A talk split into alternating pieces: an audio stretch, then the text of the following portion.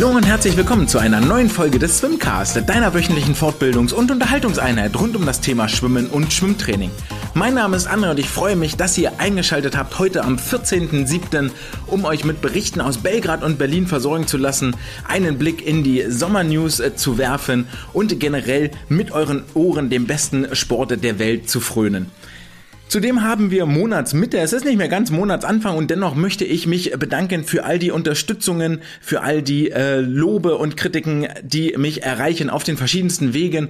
Der ein oder andere nutzt es ja immer, den ersten, zweiten, dritten, fünften, zehnten ähm, des Monats, um einen kleinen Beitrag in die virtuelle Badekappe zu werfen. Wenn auch du mit dazu gehören möchtest, dann kannst du das gerne tun unter paypal.me slash swimcast. Vielen, vielen Dank an alle, die das regelmäßig machen. Ansonsten gibt es natürlich diverse diverse andere Möglichkeiten, die ihr alle viel besser kennt als ich. Ich weiß nur, dass es richtig, richtig viel hilft, wenn ihr Bewertungen da lasst. Und das habt ihr getan. Mein Aufruf hat gefruchtet. Meine Augen strahlen. Der äh, Swimcast hat inzwischen über 100 Bewertungen bei Spotify und mit 4,9 Sternen im Durchschnitt glaube ich, kann man da auch sehr, sehr zufrieden sein. Und ich äh, verkünde nicht ganz ohne Stolz, was aus diesem kleinen Projekt geworden ist. Und es ist immer schön, dass ich dem Schwimmsport hier eine Stimme geben kann und zwar auch Geschichten erzählen kann, den Sportlern, den Schwimmerinnen ein Gesicht und eine Emotion geben kann. Und wenn ihr jemanden kennt oder selber betroffen seid oder jemanden kennt, der jemanden kennt, ich bin gerne bereit, diese Geschichten überall anders kundzutun und die Leidenschaft fürs Schwimmen weiterzugeben und die Schwimmerinnen und Schwimmer in den Mittelpunkt Punkte zu rücken. Das tun wir auch in dieser Woche, denn ähm, in Berlin und in Belgrad gab es reichlich Emotionen, sowohl positive als auch negative. Es gibt Geschichten hinter den Erfolgen, es gibt Geschichten hinter den Niederlagen und da werden wir einen Blick drauf werfen. Doch bevor es damit losgeht, schlagen wir die virtuelle Zeitung auf und werfen einen Blick in die News der vergangenen sieben Tage. Da steht zuallererst im Vordergrund, dass der Deutsche Schwimmverband in Absprache mit dem Deutschen Olympischen Sportbund die Olympia-Nominierungskriterien veröffentlicht hatte, die auch schon Auswirkungen auf die jetzt kommenden Weltmeisterschaften in Fukuoka haben. Genauer werden wir uns darüber in der nächsten Woche unterhalten, nur so viel sei gesagt. Die Freiwassersportler und die Freiwasserwettbewerbe starten ja jetzt in der Nacht von Samstag auf Sonntag um 1 Uhr mit den 10 Kilometern der Frauen. Wer dort einen der ersten drei Plätze belegt, also eine Medaille für sein Heimatland holt, der kann schon mal ganz fest eine Übernachtung, ein Ticket für Paris buchen und sich einen Stadtplan von Paris ausdrucken. Des Weiteren gab es noch ein paar andere Nachrichten in der vergangenen Woche und wir widmen uns zuallererst mal den frei gewordenen oder frei werdenden Trainerstellen. Und ihr ahnt es, Sicherlich kaum. Ihr könnt die Bingo-Karte rausholen und in der Mitte abstreichen. Am Olympiastützpunkt Hamburg wird eine Trainerstelle frei. Das habe ich letzte Woche auch schon erzählt, das ist vollkommen richtig, aber es wird ja nicht nur eine Trainerstelle frei, sondern noch eine weitere Trainerstelle frei. Ähm, denn die Stelle von Dennis Brox, der die äh, Sprinter und Mitteldistanzler betreut hat, die TG2 muss das gewesen sein, ähm, er räumt seinen Stuhl im Dulsbergbad und dort darf zur neuen Saison ein, ein weiterer Kandidat Platz nehmen. Die Stellenausschreibung findet ihr auf den gängigen Portalen, das ist äh, völlig klar. Aber es wird einfach nicht ruhiger dort oben im Norden und für die äh, Schwimmerinnen und Schwimmer ist das natürlich katastrophal, dass dort im Jahres- oder Zweijahresrhythmus die Trainer wechseln, auch die Philosophien wechseln, die Ideen wechseln, die Umsetzungen, die Ansprache und alles, was da so mit dazugehört. Ähm, es wäre einfach ganz wünschenswert, egal über welchen Standort wir reden. Das ist jetzt hier in Hamburg ein sehr prominentes Beispiel, aber es gibt mit Sicherheit auch viele andere Orte und Vereine, wo das ist, wenn dort Konstanz und Kontinuität reinkommt, denn nur darüber lässt sich auch arbeiten, ja, wer jedes Jahr den Trainer austauscht, das kennen wir aus ganz vielen anderen Sportarten auch, der hat das auf lange Sicht ziemlich, ziemlich schwer, dort eine Mentalität, eine ähm, Philosophie zu implementieren, bei der alle an einem Strang ziehen und mit der man sich auch identifizieren kann. Das heißt nicht, dass die allen schmecken muss und dass die allen gefallen muss, aber man weiß zumindest mal, woran man ist und was man bekommt und was man nicht bekommt an den verschiedenen Standorten und den verschiedenen Vereinen. Und genau das wäre wünschenswert, denn ähm, wir gehen in die Olympiasaison und wie es dann im nächsten Olympiazyklus Richtung Los Angeles aussieht, das sei mal dahingestellt. Zumindest äh, glänzen die Hamburger in den vergangenen Jahren eigentlich nicht mit ähm, einem starken internationalen Niveau. Aber auch viele andere Vereine suchen ihren Trainer. So kann man sich unter anderem auch in Köln bei der TPSK bewerben. Man kann sich in äh, Hamburg bei einem Verein beim SV Eidelstedt bewerben und dort sich äh, den, äh, den Posten des Cheftrainers sichern. Zumindest in Eidelstedt. Der TPSK sucht, glaube ich, einen Nachwuchstrainer. Haltet dort einen äh, Blick offen, falls ihr gerade auf der Suche seid oder bei euch im Verein unzufrieden seid, soll ja vorkommen. Ähm, dann findet ihr dort mit Sicherheit wieder diesen Sommer auch zahlreiche Angebote. Dann haben wir einen Rücktritt zu verkünden, der auch in dieser Woche mal wieder bekannt gegeben worden ist. Der Sommer immer die Zeit der Abschiede und der Verabschiedungen. Ein ähm, sehr, sehr prominentes oder sehr schönes Beispiel davon hatten wir bei den zurückliegenden deutschen Meisterschaften in Berlin. Dort gab es in der Mittagspause, ich meine, das war am Samstag, ähm, eine sehr, sehr schöne Zeremonie, wo zahlreiche ehemalige DSV-Nationalkader verabschiedet worden sind in ihren wohlverdienten Ruhestand. Und da waren nicht nur Gesichter dabei, die in der vergangenen Saison ihre Badehose, ihren Badeanzug an den Nagel gehangen haben, sondern durchaus auch schon länger her. Unter anderem war Damian Wirling anwesend, Jakob Heidmann, Jan-Philipp Glania, die gerade erst zurückgetretene Reva Foose war ebenfalls mit dabei und ist vom DSV offiziell verabschiedet worden. Eine sehr, sehr schöne Geste, die gerne Eingang finden darf in diese deutschen Meisterschaften. Dann dauert es vielleicht auch nicht mehr 30 Minuten, weil so viele Sportler zu verabschieden sind, sondern nur noch 10. Aber eine Würdigung der Leistungen, die sie erbracht haben und der, das ist wohl irgendwie so das Mindeste, was man hier machen kann von Seiten des nationalen Verbandes. Vielleicht geht damit auch einher, dass es mal eine vernünftige Historie gibt, eine vernünftige Chronologie, ähm, eine vernünftige Chronik über die verschiedenen Sportler und ihre Erfolge, die sie so in den Nationalkadern in verschiedenen Stufen, sei es jetzt NK1, NK2, AJJDM und wie sie alle heißen, geleistet und erreicht haben. Kommen wir zum eigentlichen Anlass, hier über Rücktritte zu sprechen, denn in der nächsten nächsten Jahr gibt es vielleicht ein äh, weiteres Gesicht auf der Startbrücke zu sehen, so denn diese Zeremonie stattfindet. Es ist äh, Lisa Höping, die Goodbye gesagt hat zum Schwimmsport, für die das letzte Mal die Schwimmeruhr ganz nach oben gewandert ist und der letzte Start abgegangen ist.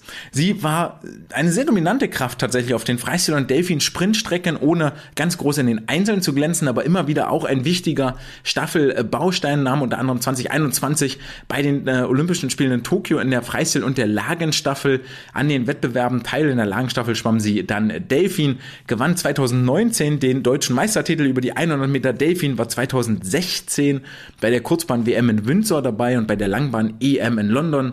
Teilnehmerin der Jugendweltmeisterschaften und der Junioren-Europameisterschaften gewann dort in Dordrecht 2014 über die 100 Meter Delfin und Bronze 2013 über die 200 Meter Lagen. Also eine reichhaltig dekorierte ähm, internationale Laufbahn und viel, viel Erfahrung, die dort Lisa gesammelt hat. Eine durchaus glanzvolle Karriere, die nun ihr Ende gefunden hat. Alles Gute im Ruhestand und viel Erfolg in den äh, weiteren Wegen. Und dann haben wir noch einen letzten Punkt aus der vergangenen Woche, der betrifft äh, ein nicht ganz so schönes Thema, nämlich hat der DSV jetzt auch eine oder generell gibt es im deutschen Sportsystem jetzt eine Ansprechstelle Safe Sport. Die gehört nicht nur dem DSV allein, die ist ähm, vom DOSB, glaube ich, mit initiiert, unter anderem auch ganz weit getragen mit von dem äh, von der Vereinigung Athleten Deutschland und hier gibt es jetzt endlich eine offizielle Ansprechstelle SafeSport, wo sich betroffene Sportlerinnen und Sportler hinwenden können, wenn es um sexuellen Missbrauch oder diversen anderen Missbrauch an ihnen geht. Ähm, dort gibt es eine telefonische Beratungshotline, es gibt eine ähm, Plattform, eine Internet-Homepage, äh, die datensicher ist, das wird hier extra betont, an die man sich wenden kann, beziehungsweise auch eine Vor-Ort-Ansprechstelle in Berlin ähm, wo man sich als äh, Schwimmerin, Schwimmer, als Sportler allgemein hinwenden kann. Das alles ist unten in den Show Notes auch nochmal verlinkt. Also ihr bekommt endlich professionelle Hilfe solltet ihr von Missständen bei euch im Verein, in der Trainingsgruppe oder wo auch immer ihr dort sportlich unterwegs seid, betroffen sein. Und jetzt ist die Brücke relativ schwer zu schlagen, wo wir nämlich eigentlich hinwollen in dieser Episode, nämlich zu den Meisterschaften der vergangenen Woche. Es ging in Belgrad und in Berlin um Titel in Belgrad um die Titel des Junioren-Europameisters, der Junioren-Europameisterin. Dort insgesamt über sechs Wettkampftage. Es war ein wahnsinnig, wahnsinnig langer Wettkampf. Auf den werden wir später nochmal zu sprechen kommen. Ich möchte beginnen mit den deutschen Meisterschaften in Berlin. Von Donnerstag bis Sonntag war dort die nationale Elite versammelt. Eingeflogen von aller Herren Länder, also aus den USA kamen die Sportler ähm, angeflogen, die mit des äh, deutsche Staatsbürgerschaft haben. Es waren die A-of-Talente da, es waren alle die dabei, die bei der WM auf den Startblock steigen werden, auch alle die dabei, die es knapp nicht zu den Weltmeisterschaften geschafft haben. Und entsprechend groß war die Prominenz, die sich dort im und am Becken tummelte. Entsprechend zahlreich sind auch die Geschichten, die Emotionen, die man jetzt hier erzählen könnte. Und ich möchte mich wie immer eigentlich so auf das Wesentliche beschränken und ihr kennt das Spielchen schon. Es wird wohl nicht nur beim Wesentlichen bleiben, sondern es wird noch etwas, wir werden etwas nach links und rechts abbiegen. Aber es gibt auch sehr, sehr viel zu erzählen von diesen deutschen Meisterschaften, nämlich zahlreiche Geschichten, freudige und traurige, leidvolle und jubilierende. Wir werden das Ganze so ein bisschen nach Schwimmarten abarbeiten und dann werdet ihr schon relativ schnell merken, bei welcher Schwimmart wir sehr lange hängen bleiben und welche wir vielleicht gar nicht mitnehmen. Der ein oder andere hat da jetzt möglicherweise schon eine Idee, was gar nicht so eine ganz große Rolle spielen wird in der Nach- und Nachbetrachtung, in der Retrospektive, die wir hier anstimmen. Wir beginnen mit dem Freistilschwimmen und zwar hier mit der ähm, längsten Sprintdistanz oder der kürzesten Mitteldistanz, wie auch immer man das nennen will, nämlich mit den 200 Meter Freistil.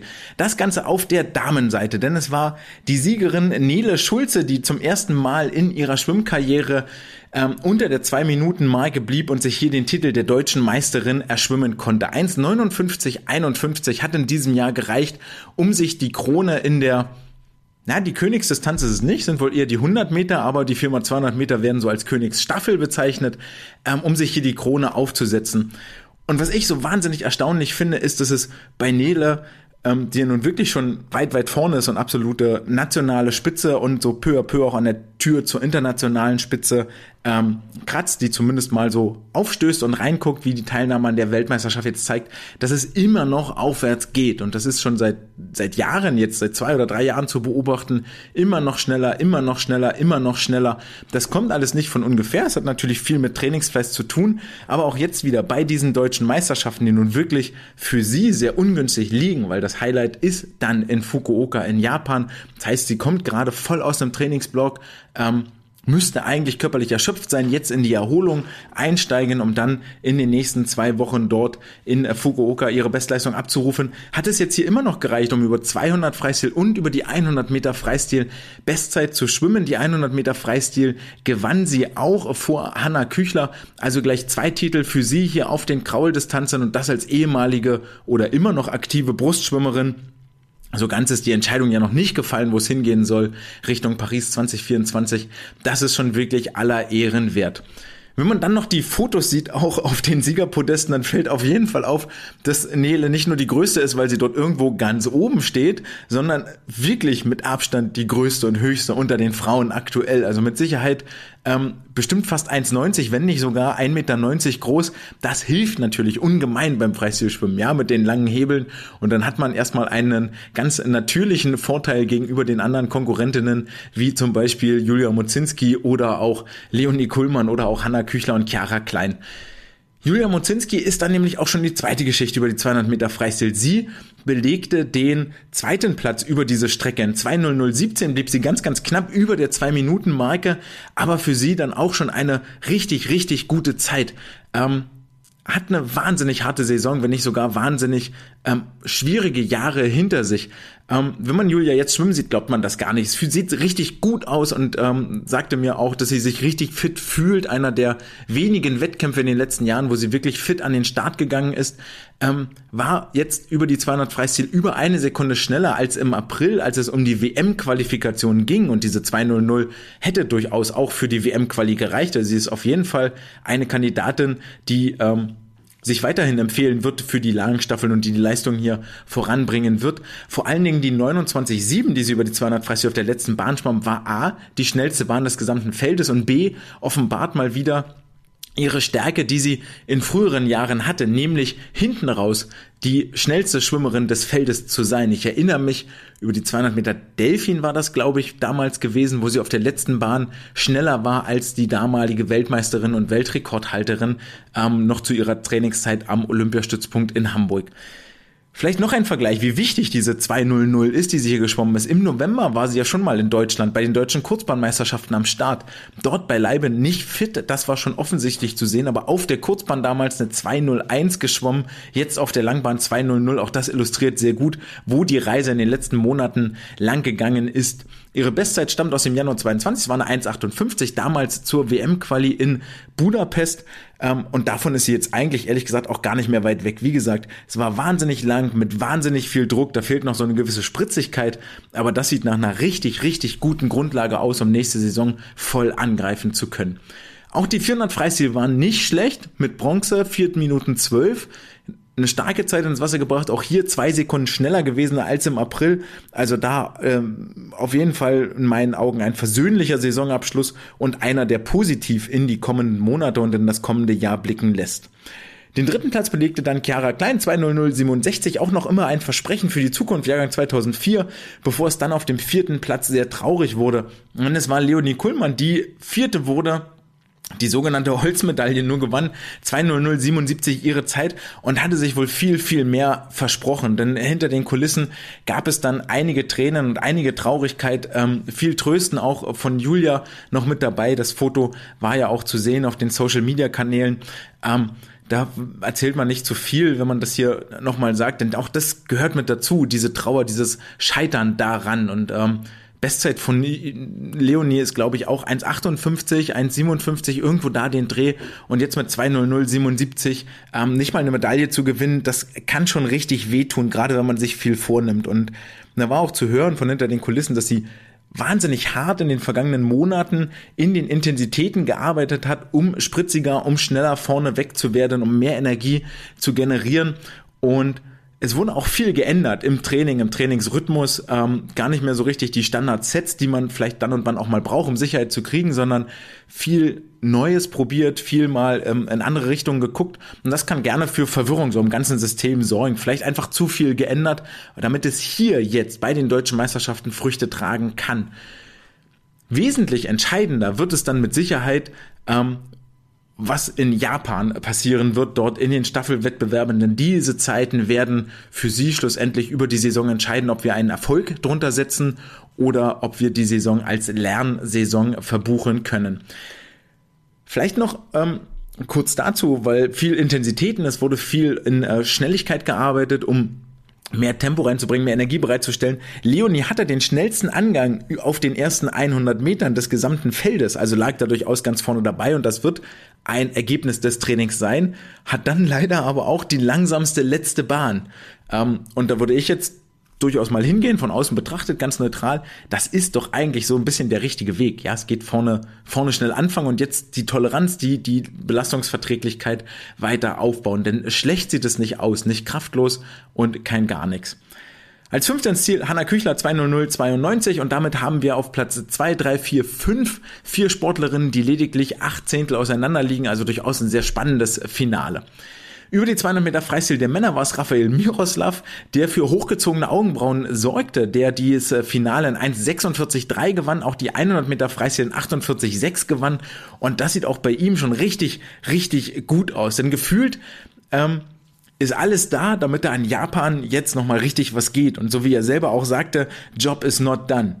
Es ging hier nicht bei der DM darum, hier schnell zu sein, sondern es geht darum, im Land der aufgehenden Sonne hier in zwei Wochen dort die bestmögliche Leistung abzurufen. Und das sieht richtig gut aus. Vorne mit viel Länge, viel Druck auch, ähm, ganz, ganz viel Wassergefühl. Es ist alles da. So, wenn jetzt noch bisschen Spritzigkeit, Erholung mit dazu kommt, dann geht da vermutlich richtig was. 200 Freistil 51,9, 55,3 ähm, liegt so in dem Bereich. Kommt eine 46,3 bei rum, beides eine Sekunde schneller und dann ist es schon richtig, richtig starke Zeit. Ähm, das war auf jeden Fall nicht das Ende der Fahnenstange und über die 100 Meter Freistil hat er dann auch relativ klar gemacht, wo da sein Ziel ist. Zweitplatzierter wurde Timo Sorgius, der mit seiner Zeit inzwischen wieder in den Sphären seiner WM-Qualifikation von 2022 schwimmt, hat die Quali für 2023 jetzt Fukuoka ähm, verpasst, aber nächstes Jahr mit Sicherheit ein Kandidat für die Staffeln. Dritter wurde dann Silas Beeth, der über die 200 Meter Freistil hier in 1, einer Minute 50, 84 angeschlagen hat, schwamm letztes Jahr an gleicher Stelle eine 1,49, 55, also über eine Sekunde schneller und auch die 400 Meter Freistilzeit sorgt für hochgezogene Augenbrauen und irgendwas muss da so gar nicht geklickt und geklappt haben in diesem Jahr. 400 Freistil sahen ihn nach 3 Minuten 57 an die Wand kommen. Letztes Jahr war er noch eine 3,52 geschwommen, also 5 Sekunden schneller und wenn wir uns wieder zurückerinnern nach Wuppertal zu den DKM, dort war Silas richtig, richtig flott unterwegs und eines der vielversprechendsten Talente eigentlich in dieser Saison. Und das hat er dann hinten raus mal wieder, also nicht mal wieder, das hat er dann hinten raus wirklich gar nicht ins Wasser gebracht. Für ihn geht's nächstes Jahr nach Queens an die Universität und dann ähm, wird's vermutlich erstmal wieder etwas ruhiger, bis es dann nächstes Jahr im Frühjahr Richtung Olympia-Qualifikation und internationale Highlights geht. Und dann müssen wir noch zu guter Letzt ähm, einen Sportler ansprechen. Und zwar Tobias van Agelen von der SG Neuss, der hier absolut als Honorable Menschen geführt werden muss. Ähm, er wurde Dritter über die 200 Meter Freistil in einer Minute 50. Silas Beeth belegte in seiner Zeit mit der 1,50,8 nur den fünften Platz. Also ähm, Tobi war hier derjenige, der Dritter wurde und sich die Bronzemedaille sichern konnte. Schwamm letztes Jahr noch eine 1,51,9, ist also fast zwei Sekunden schneller geworden und für ihn eigentlich ein ganz netter Twist hier über die 200 Meter Freistil, denn im Vorlauf war er lediglich Neunter und war damit schon raus aus diesem A-Finale und lediglich die Abmeldung von Mike Sauer sorgte dafür, dass Tobi überhaupt in dieses Finale reingerückt ist, wo er dann am Ende die Bronzemedaille gewinnen konnte. Also wirklich eine sehr, sehr schöne Geschichte und völlig zu Recht ähm, hier auch mit der Medaille nach Hause geschickt und kann sich hier über diese Erwähnung freuen. Sein Start in die DM war wahnsinnig schwierig, stand im 400 Meter langen Finale, war dort, glaube ich, auch als Dritter an der Wand und wurde anschließend ähm, disqualifiziert wegen zwei Delfin-Kicks beim Brusttauchzug. Merkwürdige Disqualifikation halte ich immer für unwahrscheinlich, aber okay, nehmen wir jetzt so hin. Ähm, sich dann hier zu rehabilitieren mit einer neuen Bronzemedaille 400 Meter Freistil, das schon aller Ehren wert. Generell ein anstrengendes Meeting für ihn, viele Staffeln geschwommen, auch für die Neusser, die sich da ganz, ganz stark präsentieren und überhaupt in den letzten Jahren eine ähm, eine Entwicklungskurve hinlegen, die ihresgleichen sucht, die vielleicht nur noch von den Berlinern getoppt wird. Man mag es ja schon fast so sagen. Ähm, Tobias war dann auch der Einzige, der einen deutschen Jahrgangsrekord geschwommen war bei diesen deutschen Meisterschaften und zwar über die 100 Meter Freistil als Startschwimmer in der Firma 100 Meter Freistilstaffel ähm, schwamm er einen neuen Altersklassenrekord für die Altersklasse 19 in 49,49 Sekunden. Und was erstmal unspektakulär klingt, kommt in einem völlig neuen Gewand daher, wenn man sich überlegt, dass die alte Bestmarke A aus dem Jahr 2009 stammt und wir alle wissen, was diese Jahreszahl bedeutet. Ja, das war das Jahr der Wunderanzüge, da wo alle nicht mehr durch, sondern auf dem Wasser geschwommen sind. Ähm, also generell diesen Rekord und der hat 14 Jahre gehalten. Auch das will was heißen. Da sind einige schon dran vorbeigeschwommen. Unter anderem ein Rafael Miroslav, unter anderem ein äh, Timo Sorgius sind dort alle schon vorbei und haben den nicht brechen können. Zudem wurde dieser Rekord auch gehalten von Markus Deibler, der ja durchaus in seinem äh, in seiner dann folgenden Karriere gar nicht so unerfolgreich war, unter anderem ja mal Weltrekordler über die 100 Meter Lagen auf der Kurzbahn geworden war. Also vielleicht haben wir hier jemanden mit einer sehr, sehr brighten, also strahlenden Zukunft ähm, vor uns schon im Becken gesehen. Vor allen Dingen, weil Tobi jetzt erst in den letzten Jahren dort ganz oben aufgetaucht ist und keiner, der schon in den ganzen Jugendjahren so ein absoluter Überflieger war. Die verbrennen ja häufig in ihrem eigenen Erfolg, weil sie aus anderen Gründen schnell sind, denn aus technisch wassergefühligen Gründen.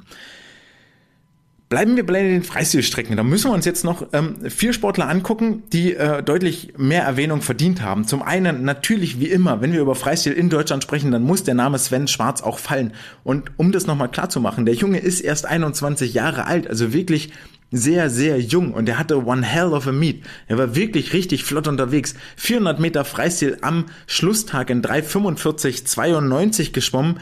Ähm, damit natürlich den Titel geholt, mal wieder weit, weit vorne weg. Und ich habe ihn ja auch gefragt im äh, Beckenrand-Interview, das könnt ihr euch auf Social Media nochmal angucken, neben ganz vielen anderen Interviews. Das war sehr, sehr cool, das zu machen und dort die Sportler vor, der, ähm, ähm, vor dem Sprechgerät zu haben.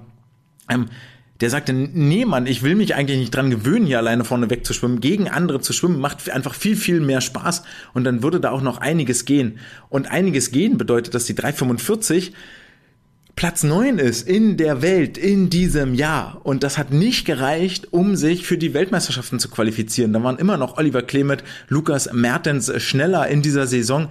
Also haben wir da zwei Kandidaten in Fukuoka dabei, wo auch Sven sagt selber, er guckt da, ähm, er guckt da nicht traurig rüber, sondern weiß genau, die haben sich das genauso verdient, wie ich mir das verdient hätte und es hat einfach nicht gereicht. Ähm, also wir haben hier drei Sportler, die immer mit Finalchancen über die langen Strecken ins Wasser gehen. Vor allen Dingen finde ich beeindruckend, wenn du schon alleine vorne wegschwimmst und nach 200 Metern ist das Ding ja eigentlich schon entschieden, dann nochmal mit einer 56-0 hinten drauf, eine 27-5 auf der letzten Bahn, so zu glänzen und das Ding derart brachial in die Wand zu schwimmen das zeugt von richtig, richtig starkem Kopf, der dort mit dabei ist. Und es sieht einfach so unfassbar rund und gut aus bei ihm, dass es wirklich eine absolute Augenweide ist, da hinzugucken. In der 200 Meter Freistilstaffel schwamm er dann eine 1,48,5. Das hätte hier jetzt auch für die Silbermedaille gereicht. Über die 800 Meter Freistil einen 7,47 schwamm er die 16. schnellste Zeit weltweit im Jahr 2023. Also mal wieder richtig, richtig gut. Und die Saison hat noch ein paar Wochen für ihn bis zur U23 EM. Und dann bin ich wirklich gespannt, was er dort schwimmen kann. Und dann machen wir am Ende die Abrechnung im deutschen Langstreckenschwimmen, wer denn da sich dieses Jahr auf Platz 1, 2, 3 befindet. Das machen wir aber nicht nur bei den Jungs, sondern auch bei den Frauen. Auf der anderen Seite. Auch dort werden wir erst nach der U23 EM mal genau hingucken, wie denn sich dort die Kräfteverhältnisse gerade verteilen. Denn Isabel Gose und Leonie Mertens waren die über die Langstrecken, die für Schlagzeilen sorgten. Isa gewann zwei Titel über die 1500 Meter Freistil und die 400 Meter Freistil. Ähm, zwei Zeiten, mit denen sie richtig weit vorne war. Und auch das ist eigentlich unfassbar. Frisch aus dem Höhentrainingslager sagte Bernd Bergern, dass sie im Höhentrainingslager wirklich daran gearbeitet haben, diese 1500 Meter Freistil hier in Berlin ins Wasser zu bringen, auch ohne dass Bernd vor Ort ist, selber ihr Heimtrainer, der ist ja inzwischen schon in Fukuoka, kümmert sich dort um die Freiwassersportler und hat gesagt, wir haben wirklich daran gearbeitet, dass die Routine, die Isa hat, Richtung Wettkampf, dass die auch funktioniert, ohne dass Bernd daneben steht und immer mit dabei ist. Der Trainer ist natürlich ein wichtiger Bestandteil dessen und das hat ganz hervorragend geklappt. 15, 56, 80 die Zeit über die 1500. Das ist acht Sekunden unter ihrer alten Bestzeit. Acht Sekunden ist einfach um es ist ein Mid-Season-Meet. Das ist, wir reden hier nicht vom Höhepunkt des Jahres, sondern wir reden von einer Zwischenstation zur Weltmeisterschaft. Das bedeutet die sechst schnellste Zeit weltweit und da werden alle anderen jetzt einmal die Augen aufreißen und sich überlegen, vielleicht schwimme ich doch nicht ins Finale, weil eine Isabel Gose auf einmal ankommt und 16.04 und 15.56 macht einen richtigen Unterschied über diese Distanz.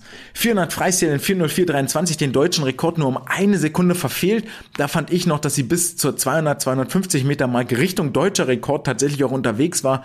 Da können wir eigentlich mal fast fest von ausgehen, dass sie den in Fukuoka brechen wird, wenn alles nach Plan laufen sollte. Und ähm, die 404 wird sie wohl auch attackieren müssen, um hier überhaupt dann ins Finale schwimmen zu können. Wie bereits angesprochen, sie wie auch einige andere kamen frisch aus dem Höhentrainingslager, zum Beispiel das ganze äh, einige aus dem JDM-Team und da waren längst nicht alle so schnell. Also dieser Lerneffekt zu wissen, was muss ich dort tun, um wirklich schnell zu sein, der hat bei ihr auf jeden Fall schon gegriffen und eingesetzt. Die zweite Langstrecklerin, die in Berlin ähm, das Wasser in Brand gesetzt hat, war Leonie Mertens, die über 1500 und 400 Meter Freistil jeweils den Vizetitel holte. Klar, hinter Isa ist das jetzt auch keine Schande. Und dann aber auch über die 800 Meter Freistil sich die Krone und die Goldmedaille aufsetzen durfte, den Titel Deutsche Meisterin über die 800 Meter Freistil trägt. Mit richtig, richtig schnellen Zeiten blieb auch unter der WM-Norm hier, ähm, schwamm hier auch unter der WM-Norm und die WM-Norm orientiert sich ja schon ganz, ganz stark auch an den äh, Olympiacuts, also auf jeden Fall einem, die nächstes Jahr Richtung Langstrecke und Olympia-Qualifikation nicht nur schielen wird, sondern das ganz, ganz fest im Blick haben wird. Ähm, absolut zu gönnen, noch zu den DKM in, äh, im November in Wuppertal hatte ich da irgendwie so ein zwiespältiges Verhältnis und jetzt äh, Leonie hier wieder so flott im Wasser zu sehen und so mit dieser Leistung und auch mit dieser Leichtigkeit durchs Wasser schwimmen zu sehen, das war schon eine ganz schöne Augenweide. Wir beenden das Freistilschwimmen mit dem Double von Ole Mats Eidam, der am Schlusstag ähm, hielt sich äh, zwei Medaillen äh, schwimmen konnte, erst über die 100 Meter Freistil zum Vizetitel äh, schwamm hinter, ähm, hinter Rafael Miroslav natürlich. Und dann keine äh, nur wenige Minuten später über die 50 Meter Freistil zum Titel oder wie er selber hinter den Kulissen sagte, zwischen den Starts ist es dann natürlich schwierig, du isst eine Kleinigkeit, es gab eine halb verdünnte Cola und dann ging es wieder auf den Startblock, Hauptsache der Zuckerspiegel ist wieder oben und das hat sich auf jeden Fall für ihn gelohnt und ausgezahlt. Kommen wir zum Brustschwimmen, denn das war die zweite bestimmende Schwimmart an diesem Wochenende. Und auch hier, Ladies First, wir beginnen mit den Frauen und starten mit, für mich, mit der Feel-Good-Story dieses Wochenendes, nämlich mit Kim Herkle. Die begann äh, über die 200 Meter Lagen mit dem Vizemeistertitel im Wasser und das war schon ziemlich cool, dass sie hier überhaupt eine Medaille holt. Ähm, wahnsinnig gebeutelt mit ganz vielen Verletzungen, mit ganz vielen Krankenhausaufenthalten in den vergangenen Jahren schwamm sie über die 200 Meter Lagen ähm, zur Silbermedaille, schwamm äh, als Brustsplit im Finale eine 37,4, war damit 1,2 Sekunden schneller auf dieser einen Bahn als die zweitschnellste Kelly Messel und dann, Kelly ist ja auch eine Brustschwimmerin, kommen erstmal alle anderen, die sich noch viel weiter da hinten einreihen.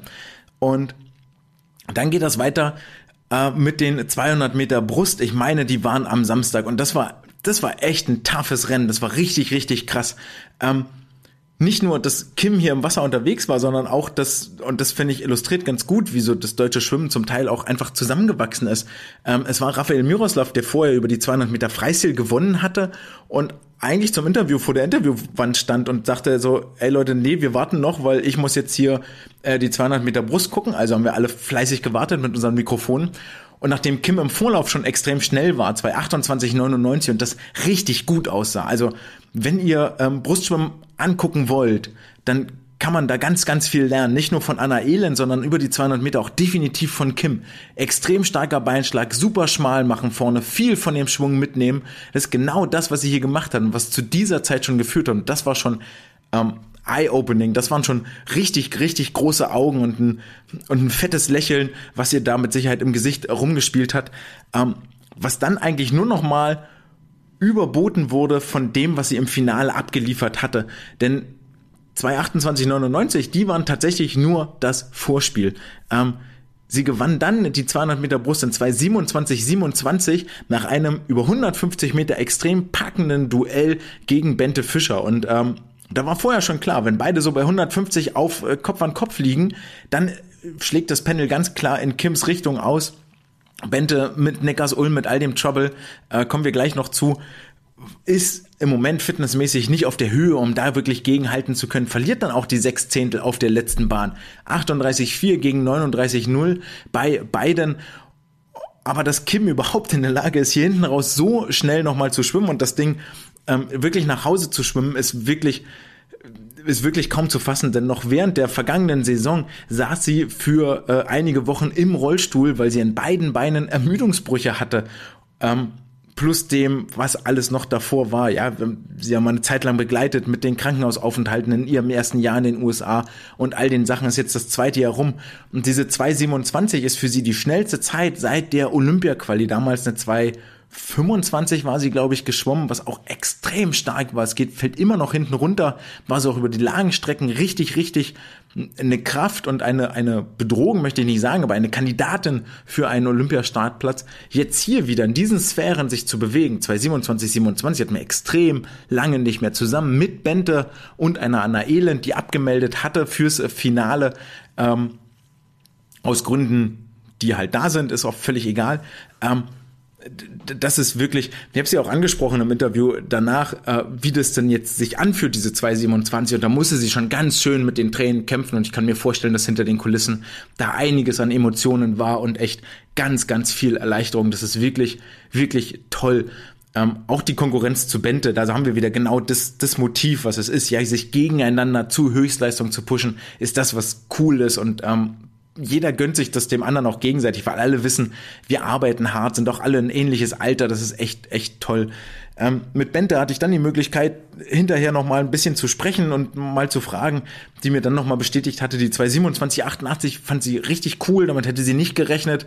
Für sie ein wahnsinnig persönlicher Saisonabschluss war das, wo beide, ähm, also sie und ihr Coach aktuell, Dan Morse, auch hintrainiert haben und wo sie so hingeliebäugelt hatten, ey, wenn wir 27 haben, ist alles gut, dann können wir die Saison abschließen und sagen, jupp, haben wir und jetzt Fokus auf die nächsten zwölf Monate. Und um bei Olympia dabei zu sein, ähm, bedarf es eines deutschen Rekordes, nämlich eine 2,23,9, wenn ich das jetzt richtig im Hirn habe. Da muss noch richtig was passieren. Aber diese 2,27, so schnell war Bente das ganze Jahr über nicht. Und ich glaube, ehrlich gesagt, war sie das ganze Jahr über nicht mal in der Nähe von der 2,27.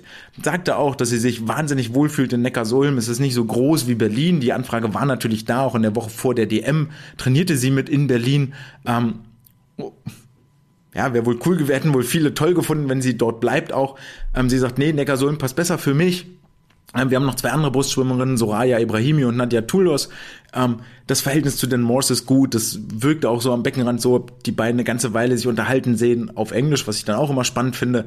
Ähm, das wirkt sehr, sehr vertraut und sehr harmonisch und ähm, das wirkt auch so, dass da nächste Saison wirklich noch einige, einige Schritte drin sind. Wenn wir über das Brustschwimmen der Frauen sprechen, müssen wir auch über Anna Elend sprechen, da völlig klar, ähm, die sich hier gezeigt hat und äh, eigentlich im Moment, das muss man glaube ich so ehrlich sagen, wenn sie die Halle betritt oder irgendwo in Deutschland bei einem Wettkampf ist, dann ist sie die Figur, die die Blicke auf sich zieht nicht nur, weil sie Vize-Weltmeisterin ist, sondern, sondern von allem, mit all ihrem Stil, mit all ihrer Attitüde. Das hat eine gewisse Souveränität und Erwachsenheit, die manch andere in meinen Augen noch missen lassen, ohne dass sie jetzt im, im Becken deshalb schlecht werden. Also eine Isabel Gose zum Beispiel strahlt am Beckenrand nicht diese Souveränität und diese, diese Gelassenheit, dieses, ach, ich weiß, was ich kann und komm, wir machen hier mein, mein Job und dann gehen wir rüber zur nächsten Aufgabe aus. Das, das hat Anna für sich. Auch eine derjenigen, die, glaube ich, mit Abstand die meisten Fotos gepostet hat, so Fan, Fan-Moments, ähm, wo, wo kleine Fans hinkommen und mit ihren Foto machen wollen. Und das finde ich mega cool. Also echt eine der Figuren, die im Moment wirklich ein Gesicht für den deutschen Schwimmsport ist. Das merkte man auch an den Fernsehbildern. Ja, gab sie ihr Interview während der 200 Meter Brust. Ähm, alles gut. War auch richtig schnell unterwegs, 50 Meter, 30,4, war eigentlich schon Richtung deutschen Rekord unterwegs, hat sie dann im Finale nicht mehr ganz bestätigen können, wird aber keine große Rolle spielen. Ähm, die 100 Meter 1069, damit auf Platz 50 weltweit. Was ich eigentlich krass finde mit einer 1069, das ist nämlich wirklich nicht langsam, aber das Brustschwimmen hat sich derart extrem weiterentwickelt, sagte sie ja dann auch im Interview, dass es riesig vorwärts ging und dass ein wahnsinnig enges Feld ist dort vorne. Ähm, Richtung deutscher Rekord steht bei 1,04, also nochmal zwei Sekunden schneller, ähm, geht es dann schon Richtung Medaillenchancen. Ähm, war über die 200 Meter auch extrem stark, lag nach 100 Metern ungefähr anderthalb Sekunden vor Kim Hergle. Ähm, ist bei einer 1,11 äh, rumgegangen und wäre dann vermutlich so ungefähr bei einer 2,25, 2,25 rum rausgekommen, ähm, was nur eine Sekunde langsamer gewesen wäre, als der deutsche Rekord aktuell ist. Und das im Vorlauf mit dieser Leichtigkeit ah, ist schon ein bisschen lächerlich, ehrlich gesagt. Also das, äh, äh, da weiß ich dann auch nicht, nicht mehr so richtig was dazu zu sagen. Sieht natürlich alles traumhaft und ganz herausragend aus, ähm, das Finale dann abzumelden. Gab Kim die Chance zu glänzen, da, da ist natürlich auch schön und eine ganz, ganz äh, tolle Geschichte. Zu guter Letzt die 200 Meter Brust der Frauen im Finale sahen, glaube ich, die jüngste Finalteilnehmerin. Es war immer Luise Breuer aus Leipzig mit dem Jahrgang 2009 hier im offenen DM-Finale. Auch mal eine schöne Geschichte, kann man mal machen mit 14 Jahren. Damit genug von den Frauen, kommen wir rüber zu den Männern und zum Brustschwimmen der Männer. Und es sind, also, wow, wow, was, wow, was hier passiert ist, spottet jeder Beschreibung. Also, ich hatte ein eher unspektakuläres Feld erwartet. Ja, da kann man jetzt überlegen, 50 Meter gewinnt das Melvin, gewinnt das Lukas Mazerat, Melvin Immodu. Einer von beiden wird da wohl vorne anschlagen. Über die 100 Meter Lukas eine Sekunde vor dem Rest des Feldes. Easy peasy, was soll da passieren? 200 Meter, 210 ähm, von Lukas, klar. Gucken wir mal, dass er das Triple holt und dann fahren wir weiter nach Japan.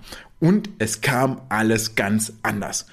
Wirklich ganz anders. Fangen wir mit den 200 Meter Brust an. Ähm, zum einen war die Frage Marcos Last Dance, Marcos, Marco Koch 200 Meter Brust, Vorlauf 217, das wirkte alles schon so, als sei es wirklich sein letzter Tanz.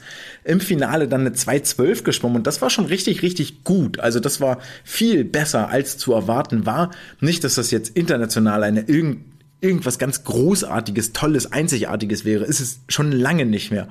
Aber die 212 von Marco haben wir lange nicht gesehen und es gibt eigentlich Hoffnung und es steckt immer noch in ihm drin. Er hat alles da, um richtig schnell zu sein. Er hat atemberaubende Tauchphasen, 17 Meter, ein Tauchzug nach dem Start, auch nach der Wende. Da haben alle anderen schon ein, zwei Züge gemacht, dass er immer noch un unter Wasser und gleitet. Da geht richtig was. Das ist die, das Fundament des Brustschwimmens. Und meine Hoffnung ist einfach, dass da nochmal der, der Hebel sich, sich setzt, dass dort irgendwas passiert. Und dann gehe ich fest davon aus, dass Maiko auf jeden Fall einer, der deutlich unter 2,10 schwimmen kann. Das wäre einfach so cool für nächstes Jahr. Ich würde es mir echt wünschen. Dann kriegt auch Lukas Mazerat noch mal ein bisschen Konkurrenz, nicht, dass sie 200 Meter Brust, glaube ich, vorhat ins Portfolio zu nehmen, sagte off-camera mit einem Lächeln im Gesicht, nachdem er die 200 Meter gewonnen hatte, wer sich eigentlich überlegt hat, ja nach 100 Metern anschlagen und jetzt machen wir das gleiche nochmal, das ist eine gute Idee. Ja, pff, gut, möchte ich ihm eigentlich nur zustimmen. 200 Meter sind immer ein bisschen ätzendes bei Rücken und Delfin ja auch nicht anders. Und dann kommen wir zu eigentlich dem Duell, was ähm, das Überraschendste war an diesem Wochenende, dass es über die Rückenstrecke bei den Männern eng wird, das war allen klar. So, das war nicht anders zu erwarten. Dafür ist die Leistungsdichte dazu eng und Ole, der eigentlich vorne wegschwimmt im Team, super. 100 Meter Brust der Männer, es war das Event. Schon alleine deshalb, weil ein gewisser Luca, äh, ein gewisser Melvin Immodu aus Potsdam im Vorlauf klar gemacht hat, ey, das ist hier mein Meeting. Ich habe mir hier richtig was vorgenommen und vermutlich wird's für Melvin auch darum gegangen sein, wäre das Ding gegen die Wand gefahren, hätten wir nächstes Jahr nicht mehr wieder gesehen im Wettkampfbecken. Aber das Ding ist nicht gegen die Wand gefahren. Im Vorlauf das erste Mal unter einer Minute geschwommen, 59,8 oder sowas. Das war schon ganz geil. Da war richtig Freude und Emotionen dabei und so. Das Publikum am Rand wusste auch, dass hier gerade was passiert ist. Unter einer Minute ist immer ganz geil in Brust. Ähm, aber da hatte Luca Mazerat, Lukas Mazerat das Ding noch ziemlich unter Kontrolle. Und dann kam das Finale. Und das Finale der beiden hatte den witzigen Moment, dass ich gerade dabei war, ähm, vor der, vor der, ähm, in der Mixzone, vor der Pressewand, mit Isa Gose das Interview zu machen nach ihren 400 Meter Freistil. Und ich merkte bloß, wie hinter mir der Geräuschpegel extrem anstieg und wie man das so mitkriegt, dass irgendwo liegt so eine Spannung in der Luft und du weißt, okay, hier passiert gleich was. Und Isa war so zwischendrin immer mehr abgelenkt, reckte immer mehr den Kopf und war, irgendwann verstummte sie völlig. Und ich dachte so, okay, was, was hier gerade los? Und dann waren beide aber auch schon angeschlagen, Melvin und Lukas. Und es brandete Jubel auf und ich denke so, okay, gerade irgendwas verpasst, verdammte Hacke. So, wie ärgerlich ist das denn eigentlich? Und was ich verpasst hatte, war Lukas Mazerat 5912, Melvin Immodu 5917. Diese 5917 für Melvin ist ein Quantensprung. Er ist unter einer Minute geschwommen und dann gleich so. Also ist ja meistens so, wenn man eine Schallmauer durchbricht, dass dann richtig purzelt. Aber 59,17 ist einfach WM-Norm. Das ist eine Zeit, mit der du WM-Finalqualität hast. Das ist das, was hier gerade abgegangen ist. Ähm, über die Bruststrecke. Und seitdem Fabi Schwingenschlögel nach 2021 die, die Badehose wegtat, also seit zwei Jahren, hatten wir das nicht mehr. Und ich glaube, es hat Lukas genauso überrascht, der im Hintergrund genauso froh war und gesagt hat, wo kommt das denn her? Und wie geil ist das eigentlich? Haben sie auch beide nur abgeklatscht und befeiert und befeixt. Und es war sehr, sehr schön zu sehen, wie die richtig Spaß miteinander haben an diesem sportlichen Wettbewerb. Das war richtig, richtig mitnehmen und richtig emotional. Das hat richtig Laune gemacht. Ähm, sagte auch Ole Braunschweig über das Rückenfinale, fragte ihn ja, ey, macht das mehr Spaß, so eng zu gewinnen? Ja, natürlich macht das mehr Spaß. Und das war richtig gute Unterhaltung, nicht nur für die beiden, sondern auch für alle, die da oben drum sitzen und für alle, die im Fernsehen dort zugucken. Lukas war damit ähnlich schnell 59,12, wie er das schon in London war. Ähm, 59,09 war da im Finale geschwommen und es bestätigt und es wird ihm viel, wahnsinnig viel Sicherheit geben für Japan, dass er die gleiche Zeit nochmal geschwommen ist.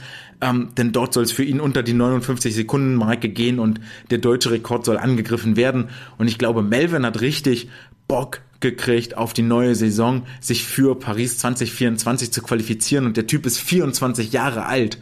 Und nach 24 Jahren hier nochmal so einen Sprung zu machen, Chapeau aller Ehren wert. Sollte bei Melvin aber nicht bei den 100 Brust bleiben, sondern über die 50 Meter weitergehen, über die halbe Distanz. Denn dort gab es im Vorlauf auf einmal hektisches Rennen am Beckenrand. Und mit hektisches Rennen meine ich nur so, ich glaube, ich stand unten und hab das zugeguckt und auf einmal ging aus dem DSV-Presseraum nur die Tür auf und ich sah dann den DSV-Pressemann auch rausrennen. Da war ich schon, schon lange unterwegs Richtung, Richtung Mixed Zone, weil nämlich Melvin schon im Vorlauf den deutschen Rekord ähm, von Henrik Feldwehr aus 2009, wir erinnern uns zurück, ja, Wunderanzüge 2009, unterbieten konnte, nämlich in 26,79 400 schneller war als Henrik damals vor 14 Jahren. Und wenn ihr jemals in die Lage kommt, sowas zu erleben, dann guckt euch um, ist da irgendwo eine Kamera, wo ich mein Gesicht reinhalten kann, wo ich lachen kann, ähm, wo ich meine Geschichte erzählen kann und nicht wie Melvin auf der falschen Seite des Beckens aussteigen. Da müssen erstmal 100 Hebel in Bewegung gesetzt werden, um den armen Jungen vor die Kamera zu kriegen nach diesem deutschen Rekord. Bitte, das ist die Story des Tages, ey. Und wie geil war das? Also das Grinsen ja kaum mehr aus dem Gesicht gekriegt. Es war richtig, richtig großartig. Ähm, Lukas Mazerat analysierte das dann auch völlig richtig, ähm, hat den Start und die ersten Züge von Melvin, das war viel, viel explosiver und viel, viel kräftiger ähm, als Lukas. Total super. 26,79 ist auch wieder Finalniveau bei einer Weltmeisterschaft. Und ja, geil. Ey, also was kann es Schöneres geben? Hier ist ein Stern aufgeploppt oder ein, ein, ein Weltschwimmer aufgeploppt bei diesen deutschen Meisterschaften, den vorher kaum jemand auf dem Zettel hatte. Ich meine, Melvin stagnierte über Jahre hinweg bei einer 1.00 und jetzt hier auf einmal zwei so Dinger rauszuhauen, 150 Meter, das ist schon echt ganz geil. Der eigentliche Clou ist ja, dass es nicht nur im Vorlauf bei diesen 50 Metern blieb und fragt mal woanders nach, bei einem Luca Armbruster zum Beispiel, wie schwer das ist, so einen deutschen Rekord dann nochmal zu schwimmen. Aber Melvin hat genau das getan. Im Finale 26,79, gleicher Tag, gleiche Zeit, zweimal gleich schnell. Sehr geil, völlig zu Recht, deutscher Meister, absolut ähm, richtig, richtig schöne Geschichte. Sagte auch hinterher, dass sie wahnsinnig viel an der Ausdauer gearbeitet haben. Hm, mag ich jetzt für die 50 Meter nicht beurteilen. Ich glaube eher, dass sie technisch ganz viel richtig gemacht haben, an den richtigen Stellschrauben gedreht haben, ähm, über die 100 Meter hat die Ausdauer mit Sicherheit bestimmt eine Auswirkung, über die 50 mit Sicherheit nicht. Ähm, aber da sind genau die richtigen Dinge passiert und es war ein Jahr Arbeit, die hier reingeflossen sind. Ähm, Melvin war ja auch mit in London, da wo, da beim AP Race am Start. Da war das nicht abzusehen. Da gab es diesen Fortschritt nicht. Und jetzt hier zwei Monate später ähm, so ein Ding ins Wasser zu brezeln, das war schon ganz schön geil. Damit kommen wir zum Rest der deutschen Meisterschaften. Da müssen wir sprechen über Angelina Köhler, die natürlich ähm, im Moment, wenn nicht die Überschwimmerin ist, kommen wir später noch zu, wen wir denn jetzt als MVP, als die beste Schwimmerin, Schwimmer und so äh, krönen würden. 50 Freistil, 25-0 am Schlusstag, wenige Minuten später 9 bis 12. Die äh, Protokollisten streiten sich da. 50 Meter Delfin-Titel, 25-99, zwei Titel, 12 Minuten. Klingt eigentlich schöner als zwei Titel, 9 Minuten. Sagen wir zwei Titel in 12 Minuten. Hooray, herzlichen Glückwunsch. Ärgert sich über die 50 Freistil-Bestzeit dass da keine 24XX vorne zu lesen war. Trotzdem vielleicht ein bisschen versöhnlich nach den Berlin Swim Open. Dann kommen wir zu den 100 Meter Delfin, ähm, 58, 25 hier ihre Zeit. Eine Sekunde über ihrem aufgestellten deutschen Rekord von den Swim Open. Und da möchte man jetzt hingehen, nicken, Haken dran setzen, ja, Titel geholt, 28,2, alles klar, Fukuoka, Next Stop, völlig normal, easy peasy. Nee, ist es nicht diese 58,2 ist eine Zeit, die wir viel mehr schätzen lernen sollten hier in Deutschland. Davon abgesehen, dass es kaum eine Athletin gibt, Lisa Finger mal ausgenommen, die vielleicht noch unter einer Minute Delfin schwimmen kann, die 100 Meter. Wenn wir zurückgucken in die Geschichte, dann gibt es nicht viele, die die Saison mit einer schnelleren Zeit als 28,25 abgeschlossen haben. Ein Name, den wir nie wieder im Becken, im Wettkampfbecken sehen werden, ist Lisa Höping. Die hat das nämlich 2021 geschafft, was ihr den Platz in der Lagenstaffel einbrachte, zur Olympia-Quali. Und dann müssen wir schon eine ganze Weile im Geschichtsbuch zurückblättern. Das war nämlich 2017 Aljena Schmidtke. Und das ist sechs Jahre her. Diese 58,2 ist eine richtig, richtig gute Zeit. Die ist wirklich stark und findet zu wenig Beachtung, was Angie hier im Moment im Wasser leistet. Die hat die Grenzen für das Sprintschwimmen in Deutschland einfach wirklich verschoben. Das muss man so deutlich sagen, sowohl über die 50 frei, als auch die 50 Delfin, als auch die 100 Meter Delfin. Vor allen Dingen über die Delfinstrecken. Und ich glaube, es können einfach alle ein bisschen mehr froh sein, dass Angie sich nicht noch Richtung 100 Meter Freistil orientiert, weil es häufig kollidiert mit anderen Sachen, sonst wäre es da auch ganz, ganz düster für einige.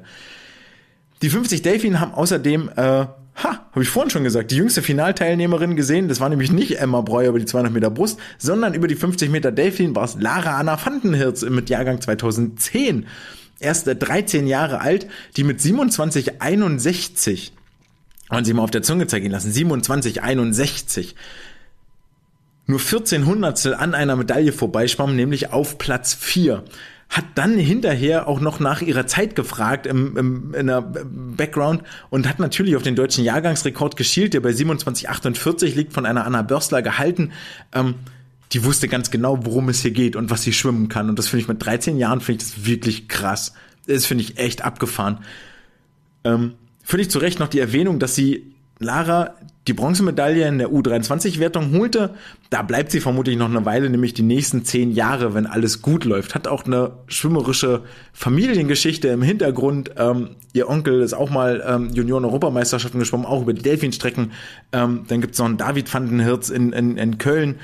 Ich, weiß ich nicht, wie die miteinander zu stehen, verwandt, verwandtschaftlich und so. Also da ist durchaus ein bisschen äh, Wassertalent zu sehen.